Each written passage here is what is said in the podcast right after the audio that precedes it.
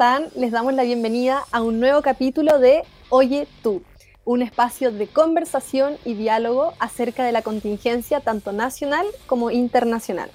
El día de hoy estaré como siempre junto a Pilar Lorenzoni. Hola. Hola Pili. y tenemos dos especiales invitados, ellos son de la casa, son Jorge Gómez Arismendi y Álvaro Vergara. Estamos muy felices de estar con ustedes hoy, agradecemos como siempre eh, haber aceptado la invitación. Agradecemos a quienes se vienen sumando por primera vez y a quienes ya nos vienen siguiendo desde varios capítulos. ¿Cómo están? Hola Pilar, hola Trinidad. Muy bien, ¿cómo están? Súper, la verdad es que muy contenta sumarme a las palabras de bienvenida a la Trini. El día de hoy vamos a tener un programa yo creo que de verdad, de verdad muy entretenido. Se viene cargado con noticias internacional, temas valóricos que suscitan mucha controversia y finalmente vamos a rematar con un poquito de economía y actualidad chilena. Pero bueno, me gustaría partir con algo que tiene que ver con los países vecinos, algo que nos va a tocar muy próximamente a nosotros, que son las elecciones presidenciales en Perú. ¿Qué está en juego? ¿Quiénes son los dos candidatos? Y mucho más. No sé si te gustaría partir, Trini, acá contextualizando un poquito qué es esto. Bueno, a modo de contexto, esta es la última información que tenemos de hace ya unos aproximadamente 5 8 minutos ya con el 95,6% de las mesas escrutadas, estamos viendo que el candidato de la izquierda lleva ya un 50,24%, es decir, lleva la delantera, y eh, esta delantera es muy pequeña, o sea, son 81 mil votos. Y analizando ya eh, como el sector socioeconómico, pudimos ver que, eh, por un lado, el candidato de izquierda ha obtenido más votos en los sectores más pobres, menos poblados y sectores rurales, mientras que eh, Keiko ha obtenido mayoría en los lugares que son eh, más poblados, zonas urbanas. Así que consideramos que eso igual es un dato súper importante a conocer y de alguna manera para que estén más en contexto. Y acá ya para empezar el diálogo, justamente algo que mencionaste, Trini, esta polarización. Por una parte, Castillo es un profesor rural, un líder sindicalista de izquierda que se hace llamar marxista, y por otro lado tenemos a Keiko Fujimori, una mujer que es tercera vez que se postula a la candidatura presidencial, una mujer de un estrato socioeconómico alto, fue primera dama con su padre, quien actualmente está cumpliendo 25 años de prisión. Entonces, Jorge Álvaro, hablemos un poquito de esta polarización que está teniendo Perú, un candidato de extrema izquierda, otra persona de derecha. ¿Dónde están los centros acá? ¿Parto yo? Sí, sí adelante. Yo creo que, que la polarización es una consecuencia de las crisis de representación. Eh, generalmente cuando hay crisis de representación, cuando el sistema político no está funcionando bien, y es lo que pasó en Perú, en el fondo el sistema de partidos está totalmente desquebrajado, eh, los partidos no tienen un rol protagónico, no, no tienen un proyecto integral de la sociedad que aglutine a la gente, tienden a pasar que, que claro, que la, la, sociedad se polariza. ¿Por qué? Porque en los periodos de crisis, eh, los, los, partidos de nicho, se podría decir que están a los dos extremos, intentan en el fondo a, eh, acarrear a la gente detrás de ellos a través de propuestas muy radicales. Y eso es lo que se está viendo en, Perú, en el fondo. Eh, se ve, por un lado, eh, Keiko Fujimori, que es, se podría decir, como la defensora del statu quo, la defensora de un sistema más o menos de libertad, se podría decir. Y por el otro lado, Pedro Castillo, que es totalmente lo contrario, antisistema. Él está por nacionalizar eh, los bienes nacionales, se podría decir la, minería, sobre todo el gas. Y, y bueno, eh, su programa es básicamente un programa marxista-leninista. Entonces yo creo que ese puede ser una de las consecuencias de la polarización y es cuando el partido, cuando el sistema de partido no funciona correctamente. Súper buen punto el que, el que tocas. Yo creo que algo que hemos visto todo es que en Latinoamérica un suceso que se está repitiendo es que estas elecciones no son entre un candidato muy bueno con tales ideas y otro candidato no tan bueno, quizá o no de mi gusto, pero con otra idea. Acá es claramente un debate entre la democracia o un sistema sumamente autoritario y ya de carácter comunista. O no sé qué crees tú, Jorge, al respecto.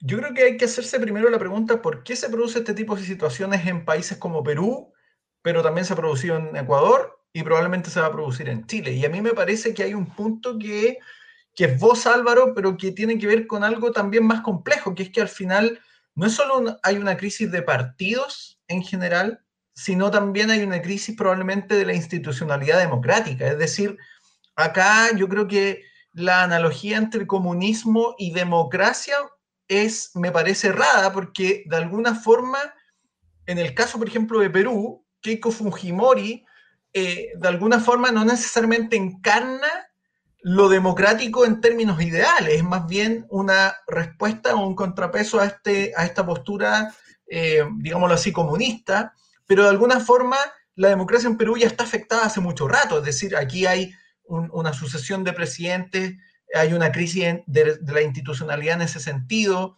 probablemente en Chile también ocurre, pero en otra medida, eh, en términos de una oligarquización del sistema de partidos, una desconexión con la ciudadanía.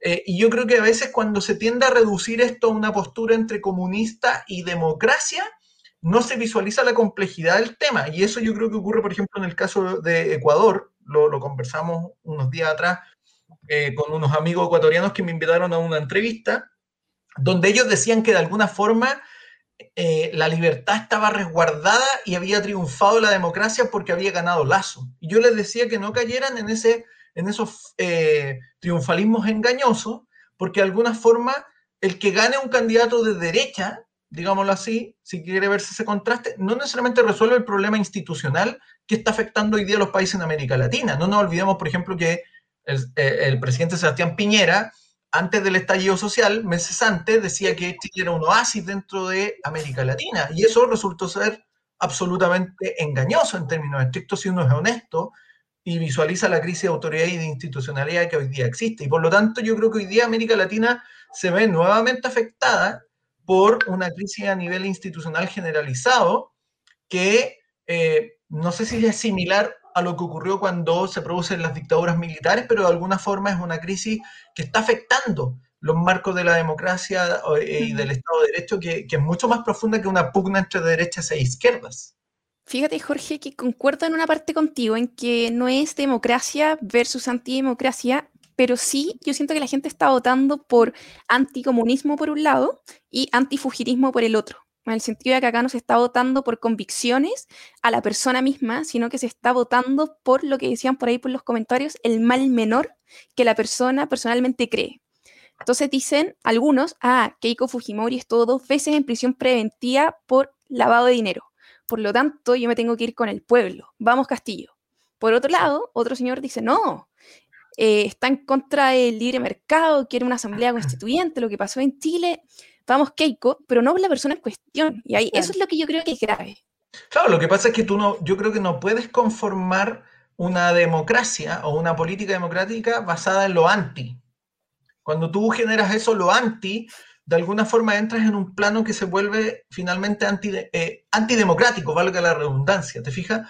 Yo creo que, por ejemplo, en Chile pasa un poco también lo mismo. De alguna forma, si tú te fijas, la lógica instalada hoy día es todo lo anti-neoliberal o lo anti-socialdemócrata neoliberal. La pregunta es qué se ofrece a cambio de eso, porque yo puedo ser anti a esto, anti a lo otro, pero la pregunta también tiene que ver desde una perspectiva propositiva, es decir, qué se propone. Y yo creo que cuando en la política los distintos sectores, la derecha y la izquierda, entran en una lógica anti, finalmente eh, terminan en una dinámica de anulación que termina siendo más perjudicial para un, a un régimen democrático que lo que sería una perspectiva mucho más propositiva. Por lo tanto, acá al final el problema, por ejemplo, en el caso de Perú, es que, como dice Álvaro muy bien, el, el, nivel de polarización es tal que al final la política está basada en lo anti, pero no hay nada propositivo. De hecho, cuando uno ve como, mira, es que Keiko es la salvación de Perú, yo creo que no, hay que mirar también mm. las problemáticas que le afectan a ella, lo que eventualmente implicó el gobierno de su padre,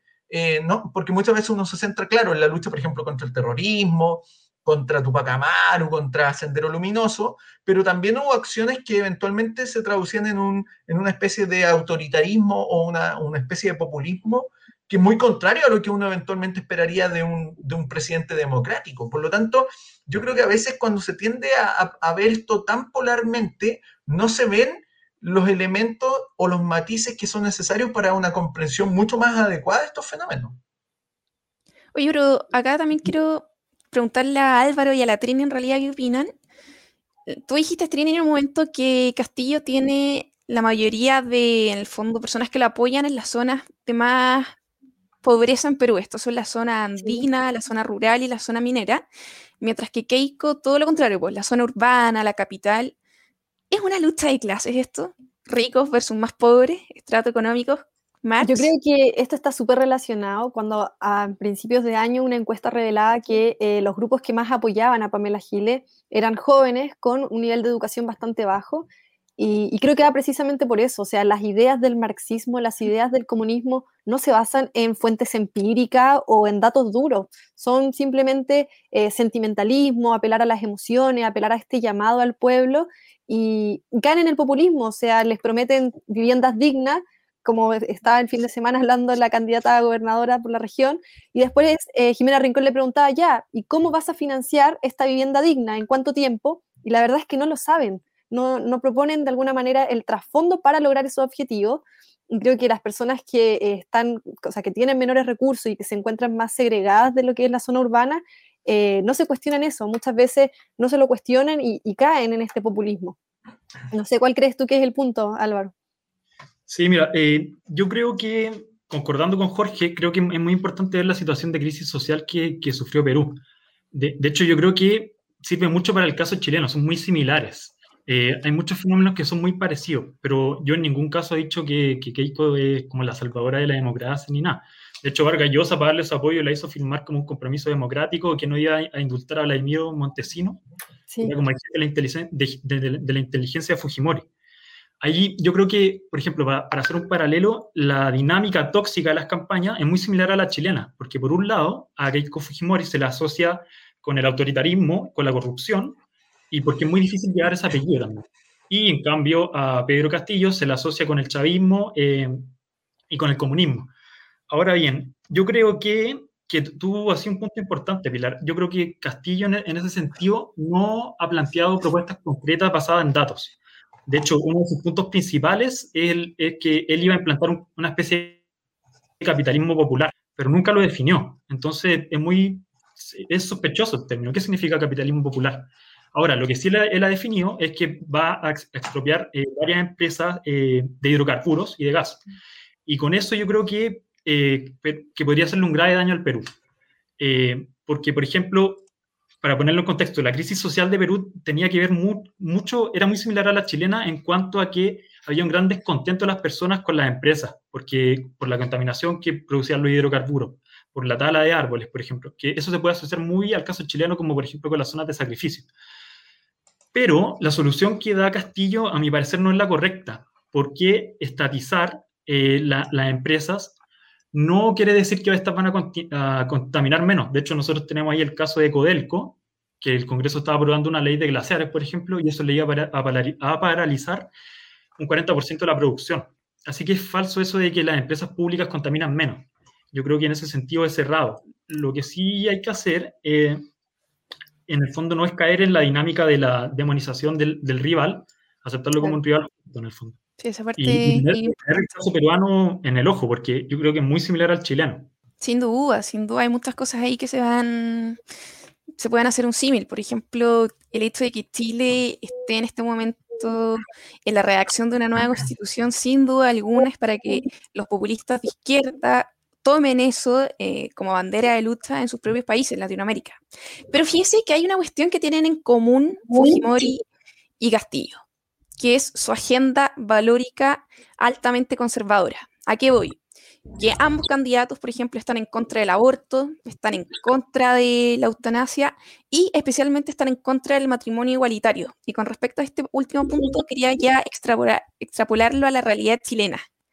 El presidente Piñera en la última cuenta pública le dio mayor urgencia al proyecto de matrimonio igualitario, entonces me gustaría que habláramos un poquito sobre este tema, qué significa filosóficamente hablando, políticamente hablando y jurídicamente hablando legislar a favor del matrimonio igualitario.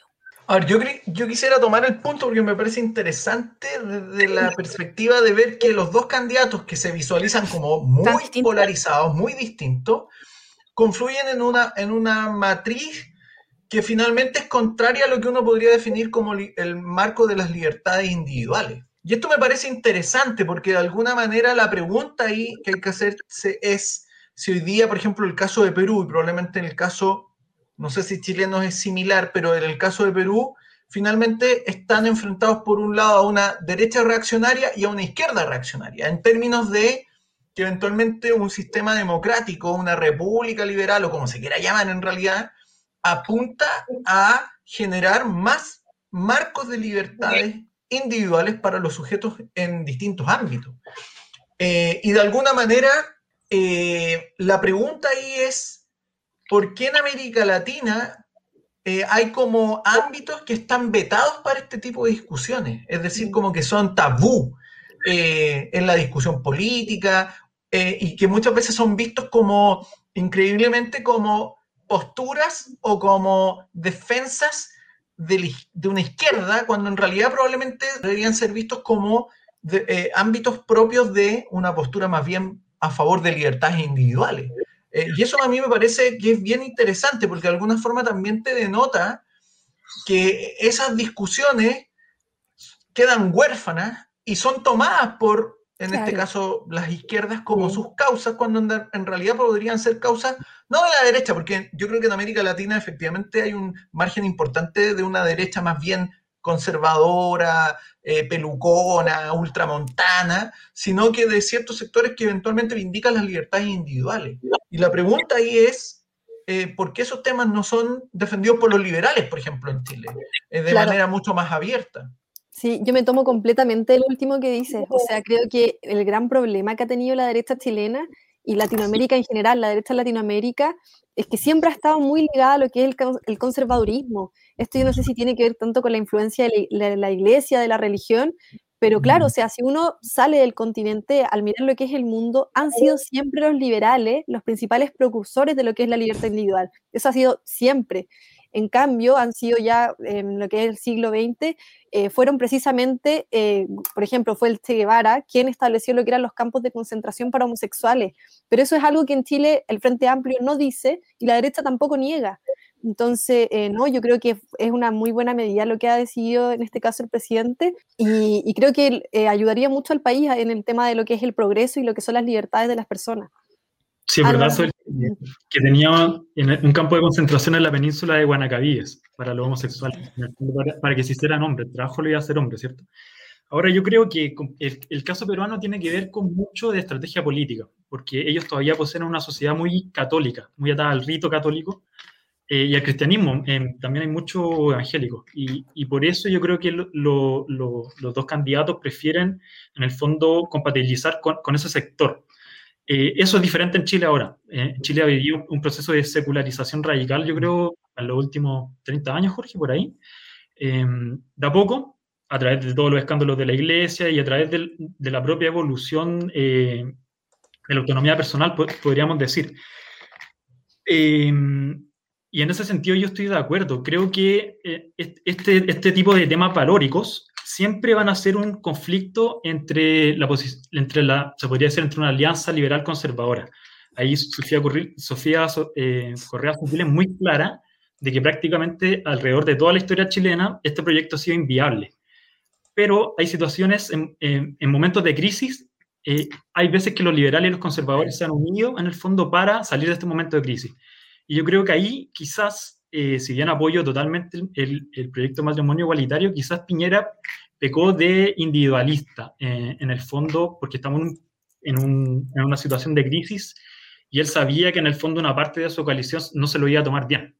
Claro. Ahí agregaría, ahí agregaría algo que, que, me parece que es importante porque efectivamente yo creo que en, en el caso de Chile hubo una presunción que, que, fue muy miope, porque cuando tú de alguna forma permites libertades económicas que se traducen en, el despliegue de elecciones, digámoslo así, en distintos ámbitos, inevitable que de alguna forma eh, los sujetos vayan abandonando ciertas matrices que eventualmente se consideran elementos de cohesión. Por ejemplo, el tema religioso. Es, es, muy natural, digámoslo así, que en una sociedad donde hay más, eh, acceso y, más eh, libertades, los marcos de las referencias de los individuos cambian y por lo tanto no todos ya van a ser católicos ni cristianos, sino que muchas veces van a optar por otro tipo de, de religiosidades o incluso las abandonen.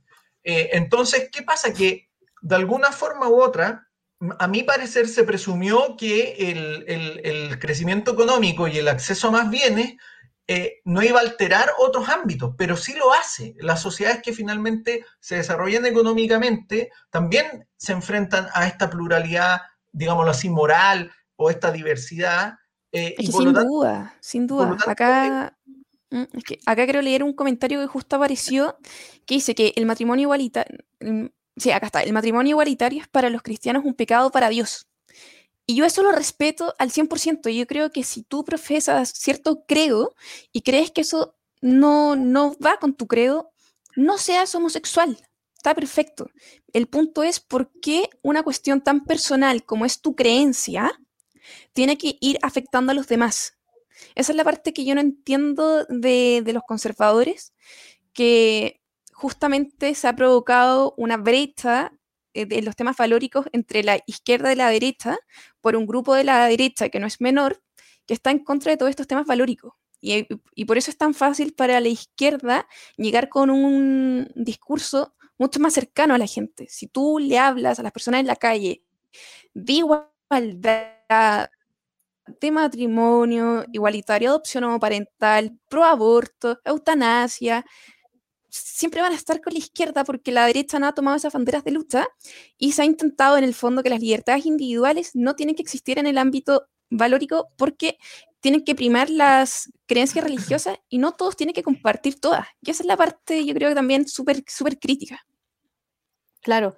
No, y otra cosa a partir de eso, eh, cuando pasó todo esto, las redes sociales vi muchos comentarios que trataban a Piñera de traidor, eh, gente principalmente conservadora, obligada a la religión, que le decían, yo voté por ti y ahora nos traiciona, pero no hay que olvidar que fue Sebastián Piñera quien eh, promulgó lo que era la ley de identidad de género, la ley de antidiscriminación, y fue en su primer gobierno cuando fue él quien propuso lo que era el acuerdo de unión civil. Esto es algo que viene de su programa de gobierno en su primer gobierno, o sea, su primera candidatura. Entonces, eh, yo creo que no sé si las personas que tanto se lo recalcaban o no leyeron su programa o no vieron sus debates, pero finalmente es algo que él siempre dijo que eh, iba a promover de alguna manera para progresar en Chile. Entonces me parece bastante como contradictorio cuando le dicen eso yo concuerdo con, con, lo que había dicho la Pilar antes. Creo que es el punto clave, que es, en el fondo, ¿qué derecho tienes tú para imponer tu visión a otra en una sociedad plural? Yo creo que esa es la pregunta de fondo acá. Eh, ¿Cuál es la tarea o el rol que tiene el derecho para eh, permitir coexistir libremente en una sociedad plural? Es decir, en una sociedad que hay diferentes visiones de mundo, diferentes visiones del bien común, y el derecho, en el fondo, tiene que dirigirse hacia la, situación que les permita a todos eh, eh, realizarse libremente.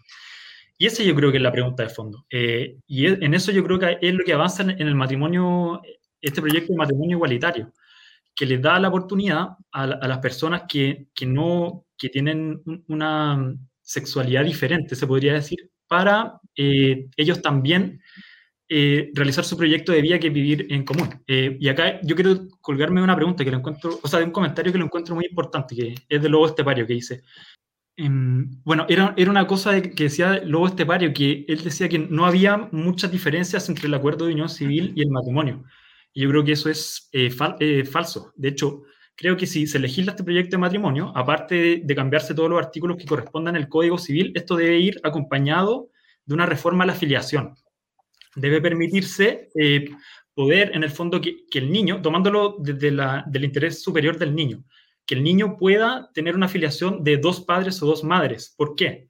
Porque esto te genera discriminaciones, sobre todo para los servicios estatales. Por ejemplo, cuando la gente va a pedir ciertos recursos al Estado, va a pedir ciertos bonos, esto se les dan eh, de acuerdo a, la afiliación de los papás. Hay, hay, veces que muchas, que muchas veces no pueden acceder. Esto también tiene beneficios, por ejemplo, previsionales, eh, cuando ustedes ponen a su hijo como una carga el ISAPRE, por ejemplo. O también eh, beneficios hereditarios. Entonces yo creo que hay que avanzar en ese sentido porque eso es una forma de discriminación. Sí, toda la razón. Eh, también me quería tomar aquí de otro comentario que decía, no se entiende por qué no simplemente ponen un referéndum si quieren ampliar el concepto de matrimonio que se conocía. Eso no es democracia y la verdad es que eh, se han realizado distintas encuestas esta semana, por, el, por, ejemplo, por el diario La Tercera, y eh, reflejaban que ya aproximadamente un 70% de la derecha, o sea, algo histórico, nunca se había visto, eh, apoya lo que es el matrimonio igualitario. mientras que el sector de la izquierda, desde luego, ya desde hace varios años que viene apoyando esta propuesta. Y, y ahí cabe la pregunta, ¿por qué si la izquierda dice abanderarse con lo que es el matrimonio igualitario, no lo propusieron en los últimos 20, 30 años? Al final, eh, ahora salen con esto de que no, esto es oportunismo político, pero si para ellos no era oportunismo político, ¿por qué no lo hicieron? Ah, ah, yo creo que hay que considerar un tema. Este, tipo de, discusiones son bastante recientes, no es como que en, en, 1990 esto estuviera muy instalado. Este es un proceso que probablemente se inicia, yo creo que a inicio del año 2000, ahí recién se empieza a discutir este tipo de temas y se empieza a instalar más abiertamente la discusión sobre estos temas que eran más bien eh, temas tabú en muchos casos. Eh, y eso yo creo que también va aparejado con finalmente los niveles de apertura que va teniendo una sociedad eh, y, ciertos niveles de tolerancia con lo, que, con lo que Álvaro decía, que es como los, modos, los modos de vida al final. Lo que haga el vecino no es, de, no es de mi incumbencia, es algo que me afecte, pero no es de mi incumbencia si yo considero que lo que él hace en términos morales eh, va contra mi, mi religión. Eh, y eso es parte de una sociedad que finalmente respeta ciertos márgenes de libertad y ciertos márgenes de autonomía. Ese es el tema que, hoy día ocurre. Eh, y, uno va viendo cómo eso probablemente antes era distinto, ¿cierto? Y antes, por ejemplo, si se producía una separación de hecho, antes de que existiera la ley de divorcio, probablemente había un juicio mucho más severo de parte de, terceros a aquellos que habían incurrido en una separación de hecho. Eh, pero hoy día eso sería de alguna forma una expresión más bien retrógrada de juzgar el por qué una pareja decidió poner fin a un matrimonio, eh, bajo además una ley de divorcio que de alguna forma establece una serie de reglamentaciones en favor incluso de los propios hijos. Entonces, ahí yo creo que hay cambios que tienen que ver con cambios a nivel de, eh, la propia sociedad y que obviamente la legislación en muchos casos tiene que, hacer ajustes. Hoy día, eh, por ejemplo, si una pareja de hombres va en la calle tomados de la mano eh, y alguien les empezara a gritar, sería algo más bien absurdo, ¿cierto? Sería más propio de, de, época, no sé, eh, mucho más retrógrada, ¿cierto? En que, no sé, tampoco se consideraba adecuado que un hombre blanco con una mujer negra pudieran también mm, formar una pareja. Entonces yo creo que este, estos, estos temas son propios de los cambios que se producen en una sociedad por, por, por temas económicos, sociales, educativos, por una mayor diversificación, por un mayor acceso a información, eh, y es parte de los cambios que se van produciendo simplemente. Totalmente. Yo siempre los últimos capítulos lo he estado recomendando a la gente libros que tienen que ver con las temáticas que vamos tocando.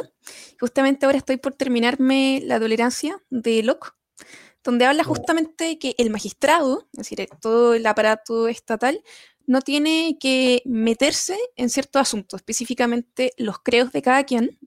Y esto tiene mucho que ver también con las formas de familias que, que van existiendo. Si nos remontamos a la prehistoria, las familias eran, no eran monógamas. La familia, ah, la, homosexualidad era bastante normalizada, eh, las mujeres se intercambiaban a los hijos, por lo tanto creo que hoy en día, por una cuestión económica, religiosa, de intereses, es que se ha puesto mucho más rígido todo este aparato de qué es la familia por ciertos fines económicos. Acá hay una pregunta que me gustaría contestar y que hablemos sobre eso que dice Fundación para el Progreso. ¿No creen que el matrimonio heterosexual debería tener una posición privilegiada en materia estatal ya que puede crear nuevos miembros de las sociedades de manera regulada? Mi respuesta aún no, rotundo, pero que... O sea, lo que pasa es que esa, esa pregunta, claro, eh, uno podría no sé si la persona que la hace está a favor del matrimonio entre hombre y mujer bajo la apelación a la procreación. En primer lugar, yo creo que la procreación existe aunque no haya matrimonio, es decir, el ser humano, el impulso a la procreación existe antes que se establezca o surja lo que llamamos hoy día matrimonio. Y por otro lado, una visión de ese tipo abre la puerta a que la autoridad no solo nos inste a procrear, es decir, a generar más ciudadanos para la sociedad, sino que también podría al revés instarnos a no tener más hijos, que es lo que, por ejemplo, ocurría en China, ¿cierto? Donde la autoridad finalmente instaba a las familias a no tener hijos y aplicaba la política del hijo único. Entonces, yo creo que hay ámbitos que el Estado no debe involucrarse ni indicar qué es lo que deben hacer las personas. Y tampoco tiene que indicarle a las personas con quién acostarse o con quién casarse. Eso lo tienen que decidir las personas. Es decir, son decisiones propias de cada individuo. El individuo decide con quién vive, con quién convive, con quién decide tener un hijo o no tenerlo. Eso es decisión de las personas, no es decisión de la autoridad, no es decisión de los que gobiernan, no es decisión de los burócratas. Totalmente. Eh, y, y, generar la idea de que el matrimonio eh, igualitario o, entre personas del mismo sexo implica aquello es no entender lo que eh, finalmente se está estableciendo.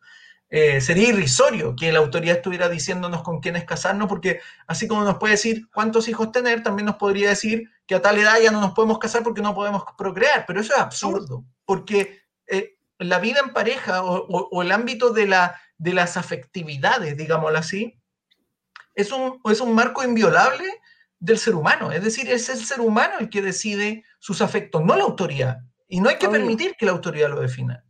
Acá me gustaría hacer una pregunta a la Trini. Y ahí al tiro, Álvaro, ojalá Trini que no se te vaya el internet, tipo, mientras te hago la pregunta. no, broma. Que acá hay otro comentario que me llamó la, la atención.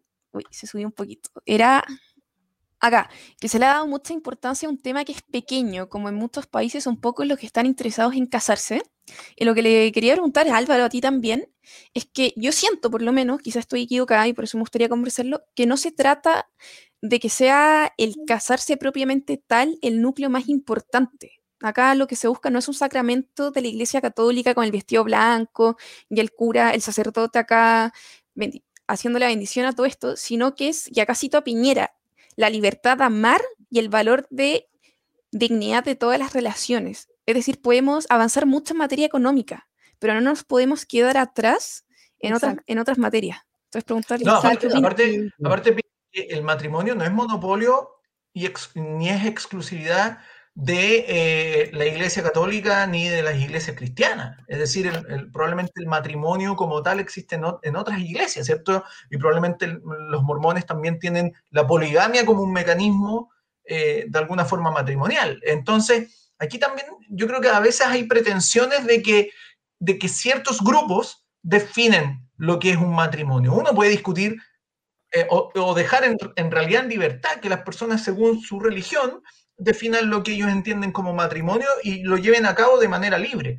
Pero otro tema es lo que eventualmente las leyes civiles van estableciendo. Y ahí uno podría incluso abrir la puerta a si el Estado puede abolir el matrimonio, supongamos, que es lo que a veces se plantea. Pero de alguna forma aquí lo que se está discutiendo es los, margen en que, los márgenes en que lo, el Estado establece ciertas reglamentaciones respecto a lo que algunos entienden o llaman como matrimonio. No, no está cuestionando lo que desde un punto de vista religioso las personas definen como matrimonio. Eso yo creo que es también importante. La, separación, entre iglesia y Estado ocurrió en 1925. Mira, yo, entiendo, el argumento conservador ¿ah? eh, en cuanto al matrimonio. Sé que eh, sé la posición de ellos, que el, que el, matrimonio es un contrato determinado entre sexos determinados que tienen por, eh, tienen por objeto ciertos objetos definidos, como la procreación, que se llama jus conubi, por ejemplo, en derecho romano, pero creo que esa definición y la misma definición del Código Civil ya no se cumple hoy día, eh, porque las instituciones evolucionan. Y, en ese sentido, eh, yo creo que ahí el libro que ponía la Pilar, eh, creo, es clave. eso que, hay, que, que habla lo que es la Carta de la Tolerancia, que él distingue entre un poder divino y él lo separa del poder civil. Porque en el fondo, ah, yo si bien entiendo la definición de, matrimonio de los conservadores, me cuesta mucho entender por qué ellos quieren eh, aplicar su visión sobre el resto de la sociedad.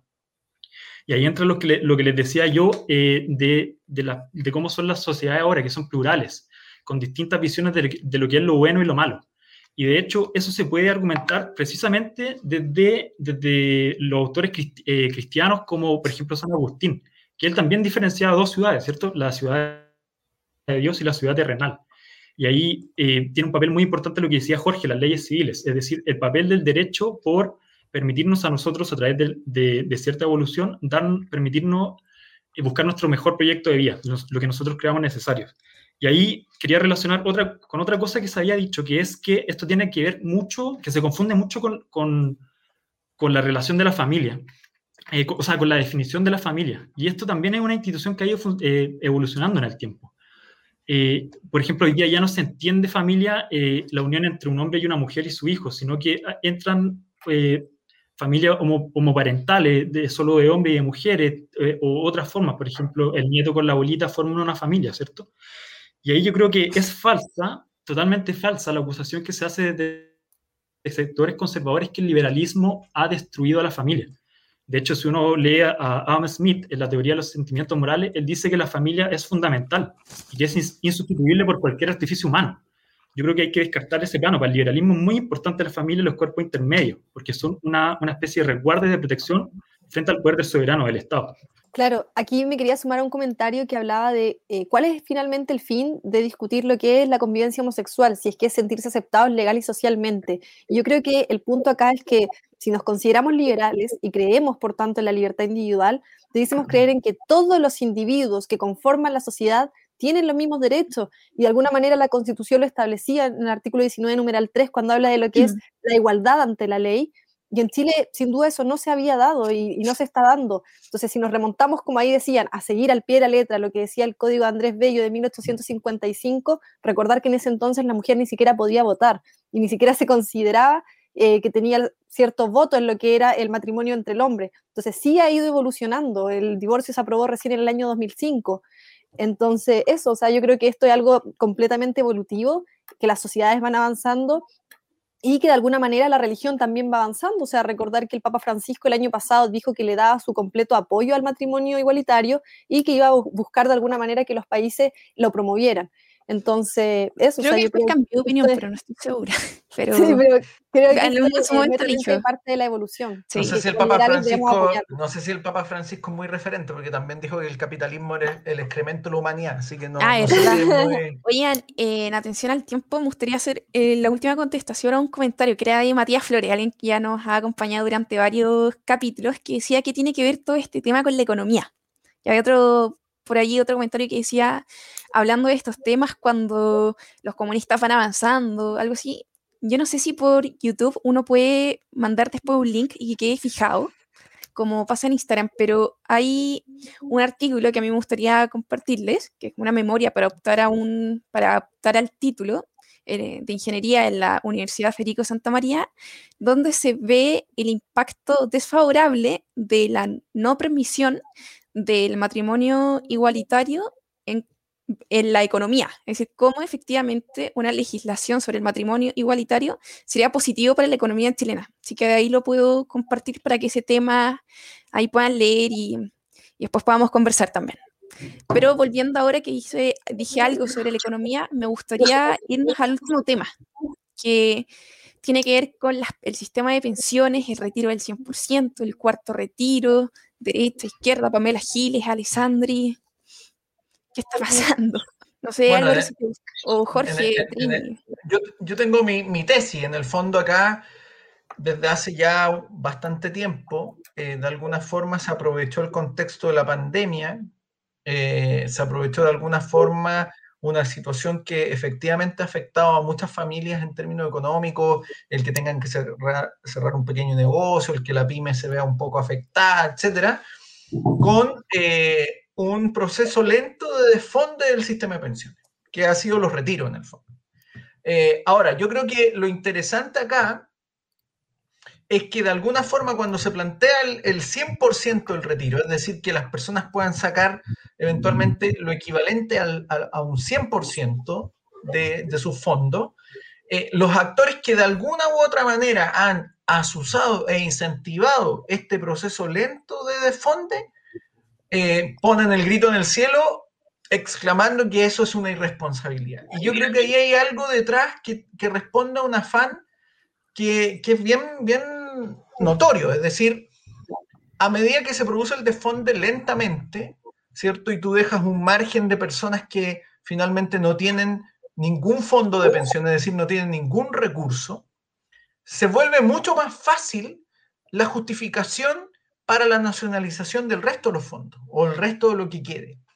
Porque obviamente si tú tienes un 60% de personas que ya no tienen nada en las AFP y tienes un 40% que eventualmente les queda cierto recurso, es mucho más fácil convencer ese 60% de que de que se nacionalice el 40%. Pero cuando tú abres la puerta a un defonde más inmediato, porque esto al final el defonde es lento o rápido, pero cuando tú abres la puerta a que la gente saque el 100% y un gran número de personas saque el 100%, los políticos que de alguna forma apuntaban a nacionalizar esos recursos se quedan sin la eventualidad de poder disponer de esos recursos para políticas que, nos, que eventualmente apunten a pensiones u otro tipo. Y por eso yo creo que va el reclamo de que el, el retiro del 100% es irresponsable. No es porque les preocupe desfondar ni el sistema financiero, no es porque les preocupe que eventualmente la gente al sacar el 100% quede sin pensión, es simplemente porque hay recursos que ellos eventualmente están considerando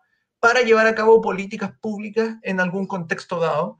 Eh, y por lo tanto, el, el 100% del retiro afecta esa, esa, ese cálculo. Eso es lo que yo creo que ocurre y por eso esto llamado a la, a la responsabilidad por parte de Luis Mesina, que probablemente es uno de los principales promotores del no más FP y que probablemente aplaudió con mucha fuerza los primeros retiros, pero cuando se da la opción de retirar el 100, no le gusta. Eso es muy extraño. Yo ahí concuerdo con Jorge. De hecho, creo que cuando el diputado Alessandri dice que va a, presentar un proyecto para retirar total de los fondos, Pamela Giles se apura, se le anticipa porque su proyecto tiene una trampa y es que este tiene un límite de retiro de 1.350 UF, que son más o menos 40 millones. Entonces, si se aprueba ese retiro, va a ser en el fondo el golpe que, que, va a acabar con el SIS, porque va a servir para delegitimarlo totalmente. ¿Por qué? Porque en el fondo van a quedar, eh, van a quedar solo dineros las personas que, que, que mayor recursos tienen. Entonces, claro. en ese sentido, como el gran resto de la población no va a tener recursos, va a ser mucho más fácil poder estatizarlo. Y yo creo que esta, este, en general los proyectos de retiro quizás podemos dejar fuera el primero, eh, porque el, el, gobierno hay que, reconocer, hay que reconocer que llegó tarde, pero el segundo, el tercero y el cuarto no se justifican para nada. Y ahí yo creo que esas son una gran eh, eh, consecuencia de un proceso, del proceso que está viviendo Chile, que yo, no es un proceso constituyente, al contrario, yo creo que es un proceso de constituyente, en que se están eliminando todas las restricciones que la estructura supralegal le pone al poder jurídico. Eh, si ustedes ven, todos estos proyectos de retiros se han legislado de una manera muy turbia, de muy de leguleyos, en que se reforma una parte de la Constitución para hacer política pública. Y son proyectos abiertamente inconstitucionales, así lo dijo el Tribunal Constitucional en la, en la, en la sentencia del, del, segundo retiro. Eh, en el del tercero hubo un error ahí, yo creo que del requerimiento, eh, que presentó el gobierno, pero el proyecto es inconstitucional. Eh, y este sobre todo porque va a acabar con las pensiones de la gente, va a acabar con el derecho a la seguridad social que está en el 19, 18 de la Constitución. La gente ya no va a tener seguridad social. Claro, bueno, en un contexto analizando lo que piensa la derecha al respecto, eh, por ejemplo, Juan Antonio Coloma decía que este retiro del 100%, este proyecto, surge luego de que ya durante un año se vienen desfondando el sistema pensión, con el, como decías tú, con el primer, segundo y tercer retiro, y lo que él decía era que al analizar cómo van las candidaturas presidenciales, lo que dicen las encuestas, si Yasna Provost y Daniel Hadwe llevan la delantera y dicen que, van a, que proponen nacionalizar el sistema de pensiones, entonces ellos ven esto como de retirar el 100% una especie de, de solución a eh, que no le quiten su fondo. Por ejemplo, el fin de semana cuando estaba eh, Axel Kaiser en el programa este de Café Cargado, le preguntaban qué haría él si es que ya Chile estuviera mal y dijeran vamos a nacionalizar sí o sí todos los fondos, si sacaba la plata o no, y al final decía que es lógico que una persona que tiene, eh, que ha ahorrado toda su vida y tenga eh, la plata en el sistema de pensiones no quiera sacarla. Entonces, quizá en ese sentido sí tienen eh, cierta razón.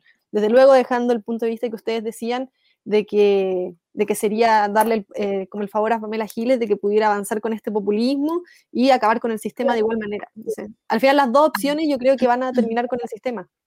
Porque o lo nacionalizan y la gente saca el 100%, o esperamos las siguientes elecciones y al final se va a hacer igual.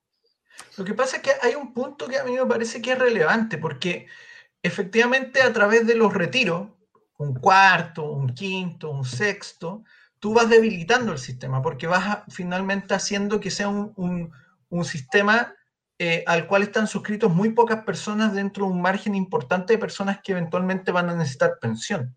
Y eso de alguna, de alguna otra manera eh, no solo le va restando legitimidad al sistema, sino que hace que eh, que por lo tanto la nacionalización esté más justificada. El punto es que el retiro del 100% tiene una arista que me parece que es relevante en esto. Obviamente, al, generarse el, retiro del 100%, también la persona va a quedar sin pensión, pero su recurso va a quedar en manos de, esa persona y no en manos de políticos, demagogos, burócratas que eventualmente van a definir qué hacer con lo ahorrado por una persona durante algunos años o varios años de su eh, vida laboral. Ese a mí me parece que es el punto relevante en, esto, porque finalmente el mecanismo del 100%, si lo vemos en términos honestos, implica la posibilidad de que yo puedo rescatar mi dinero de las fauces de los políticos demagogos que hoy día con mi dinero quieren prometer mejores pensiones. Ese es el, punto de la discusión que me parece relevante. Es porque una obviamente futuras pensiones, en el fondo. Eh, claro, porque lo que pasa es que yo haría como la analogía con, una persona que eventualmente está eh, con una enfermedad y supongamos que tenemos que em, hacerle un tratamiento y, finalmente alguien está por hacerle un tratamiento por goteo, es decir, de a poco, pero que finalmente eso sabemos que va a implicar su muerte en un punto dado. Y otro que decide hacer un tratamiento más invasivo, pero de alguna forma con eso, eh, voy a dar la analogía, rescata los órganos para la donación. Eh, por lo tanto, vemos que de alguna forma el tratamiento lento eh, cuesta la vida del paciente y el tratamiento invasivo inmediato también cuesta la vida del paciente, pero al menos permite rescatar los órganos. Entonces yo creo que esto es lo que ocurre hoy día, porque finalmente nadie nos garantiza a nosotros, los ciudadanos, los que cotizamos, que no va a haber un cuarto, un quinto y un sexto retiro, que también implica mermas a quienes no hagan los retiros. Porque es el hay políticos que quieren hacer eso, que lo han dicho. O sea, no ni siquiera es como vamos a especular sobre un cuarto, quinto, sexto retiro, sino que hay políticos, Pamela Giles, por ejemplo, que lo ha dicho en televisión, para todos los chilenos. El problema es que se politiza una cuestión económica y entiendo que todo el económico afecta también a la sociedad, por eso la economía es una ciencia social, pero se utiliza con intereses políticos y eso es lo que yo creo que es tan clásico de Latinoamérica, utilizar todo por la conveniencia política y no en realidad por lo más conveniente para todos nosotros como ciudadanos. Lamentablemente se nos está acabando el tiempo. ¿Puedo ser el, último? Sí, dale nomás, Álvaro, antes de la sección que se nos viene. Yo estoy muy de acuerdo contigo. De hecho, creo que este es un proyecto eh, extremadamente vil, porque se aprovecha de la naturaleza humana y de la necesidad de esta. Es decir, de que obviamente la persona va a querer tener su platita, por, decirlo así, ahora y en el bolsillo, y precaver cierta parte de esta para, eh, en el fondo, ahorrarla. Y en ese sentido yo estoy de acuerdo con la Pilar. De hecho, yo creo que este es el ejemplo calcado de lo que dice Hayek, que es, es un proceso de compra de votos en derecho de legislación y libertad en que los legisladores eh, no están deliberando acerca de las políticas públicas que deben, en el fondo, precaver el bien de la sociedad, sino están respondiendo a lo que estos quieren ahora ya. Entonces, por eso legislan estas cosas, para hacer en el fondo una transferencia de, de dineros indirecta, que financien sus candidaturas políticas y que le asegura luego una votación, porque el que se opone al tercer retiro se va del Congreso, se podría decir. Entonces entran en dinámicas muy perversas y que hacen mucho daño a la institucionalidad. Totalmente. De hecho, yo agregaría algo, porque por ejemplo nuestros políticos tienen que darnos una explicación de por qué promueven retiros por goteo, pero se oponen al retiro del 100%. Yo creo que nos deben una explicación, porque finalmente si uno evalúa, los efectos son los mismos, pero, pero ¿por qué ante el retiro del 100% ponen la, la cuota de responsabilidad o el espanto? A mí eso me, me sorprende y me genera mucho ruido porque aparte son actores que eventualmente han validado no solo los retiros, sino que han hecho sendas críticas al sistema FP. Por lo tanto, aquí, hay, gato encerrado para mí. No es algo tan... No, está develado lo que realmente la, intencionalidad que ellos tienen. Y, lo denotan al, hacer esta, este, este grito al cielo por, por el llamado al 100% de retiro. Así es. Pero bueno, como decía, en virtud del tiempo, vamos a ir a nuestra última sección. No sé si la conocen. Trini, ¿te gustaría a ti Sí, eh, esta consta de la sección Oye tú, que hace honor al nombre de este podcast, y básicamente cada uno va a tener un minuto para hacer una especie de descargo de increpancia a quienes ustedes quieran. Esto es cronometrado, no se pueden pasar, y eh, como dije, va a quienes ustedes quieran. No sé, ¿quieres partir, Álvaro? Los más jóvenes. a la cuenta de tres, Álvaro, porque sin pensar. Tres, dos, uno, corre tiempo. Es como tolerancia cero esto. Eh, bueno, yo le digo esto a un periodista que tiene la columna, se podría decir, una de las columnas más importantes en el país, los, eh, que él se dedica fin de semana, fin de semana a polarizar el ambiente, a, a eh, dirigir a, a, la gran, a, la gran, a la gran cantidad de población contra, contra lo que se podría decir la derecha, contra los expertos también. desacredita el saber experto que no, que no, eh, que no les sirva para, para su propia columna, para sus propios intereses. Yo creo que la labor del periodista es uno de los principales ser imparcial y él, él no lo está cumpliendo. Eh, y en ese sentido creo que con todo, al tener esa, ese, esa pantalla, se podría decir, se podría utilizar para mejores bienes que seguir polarizando el ambiente. Perfecto, 55 segundos. Jorge, 3, 2, 1, corre. A ver, yo voy a basarme en, dos cosas que me, me, han llamado la atención. Por un lado, Iván Moreira llamando a regular los precios y a fijar precios en el ámbito de la construcción sin considerar el principio de escasez, lo que denota que no comprende lo que es la economía.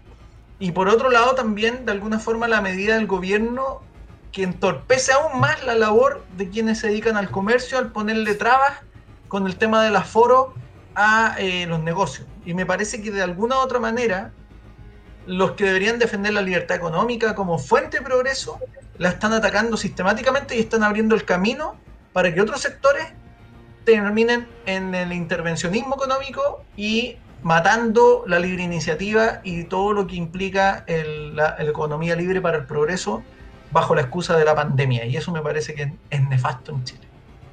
Lo ensayaste, 55 segundos. No, en realidad, eh, nada, darle la gracia acá a todos los que siempre nos están acompañando por medio del chat. De verdad que es muy entretenido verlos, eh, ver en el fondo sus opiniones, en algunas estamos de acuerdo, en otras no. Lo rico de todo esto es que siempre prime la democracia, que podamos tener un diálogo con sentido común, razonable, siempre con mucho respeto y mucha tolerancia. Antes acá de ya irnos despidiendo, yo quiero hacer un llamado a la libertad, a la libertad de cada persona como individuo, como lo más pequeño de una sociedad, para que pueda desarrollar su plan de vida, siempre y cuando no daña a otros deliberadamente como le plazca. Creo que una sociedad solamente va a avanzar en la medida que cada persona pueda mostrarse como ella o él quiere en su vida sin miedo, sin, sin temor de ir por la calle, sin temor en el fondo de mostrar lo que siente y lo que verdaderamente es. Así que agradecerle también a ti Álvaro, a ti Jorge por todo esto y obviamente siempre a, la Trini acá que me está acompañando que algunos decían, llegué al final, contarles que, eh, bueno, nos hemos ido expandiendo en las redes. Hoy fue la primera vez que estuvimos en Twitch. Y como siempre, este video va a quedar guardado en este canal de YouTube y posteriormente, durante ya la tarde-noche, va a ser subido a lo que es nuestro canal de Spotify, donde nos pueden encontrar como Sonido Libre. Así que eso, me suma los agradecimientos de Pili también. Muchas gracias a todos los que nos están viendo.